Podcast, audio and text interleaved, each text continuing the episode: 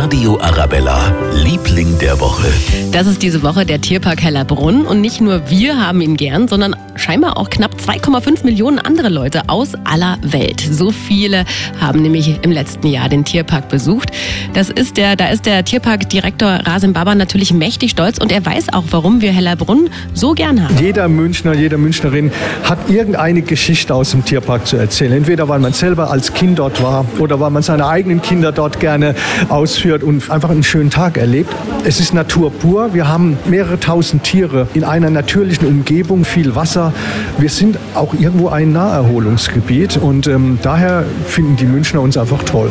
Ja, und es gibt noch einen Grund hinzugehen. Seit dieser Woche ein neues Katzenpanda-Baby. Ja, das hat seit elf Jahren nicht mehr gegeben. Falls Sie Lust haben, am Wochenende hinzuschauen, am Wochenende hat Hellerbrunn von 9 bis 18 Uhr geöffnet. Der Radio Arabella, Liebling der Woche.